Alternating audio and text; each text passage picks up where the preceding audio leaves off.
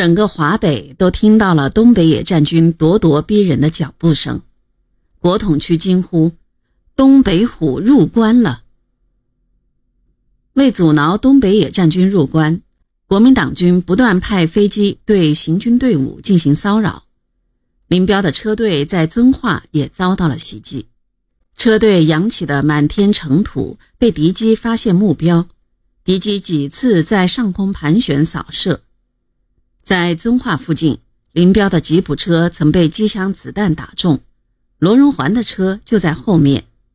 车队停下，他们和大家一起疏散卧倒。几米外的地上被子弹打得溅起一撮撮尘土，还好有惊无险。十一月底，东北野战军在蓟县英溜设立指挥所，后迁至邦沟。大军入关，兵指何处？这是战争指导者首先要解决的。对傅作义西到张家口、东到唐山、天津的一字长蛇阵，究竟从何处打起呢？从布局看，蛇头在唐山、天津，蛇腹是北平，蛇尾在宣化、张家口。面对这种部署，林彪主张先打唐山，使唐山守军不能南撤。早在十一月四日，林彪就向军委提出，东北先遣兵团进至河北三河、保底、蓟县后休整一个月，然后突然包围唐山。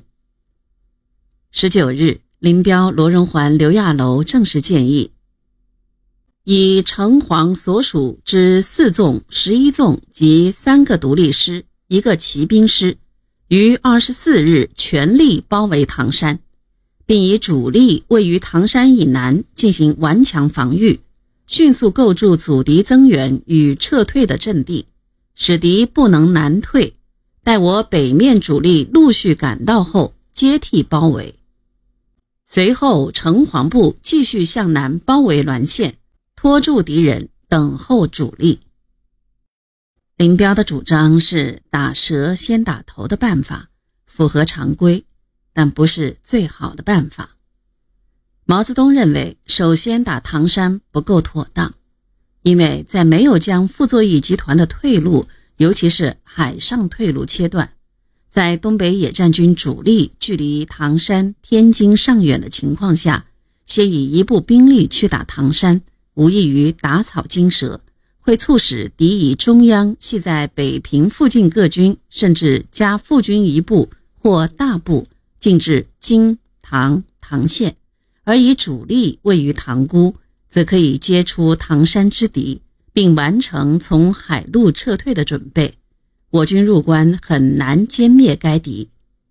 所以，毛泽东在十一月二十日致电林彪、罗荣桓、刘亚楼，包围唐山敌人的时机值得考虑。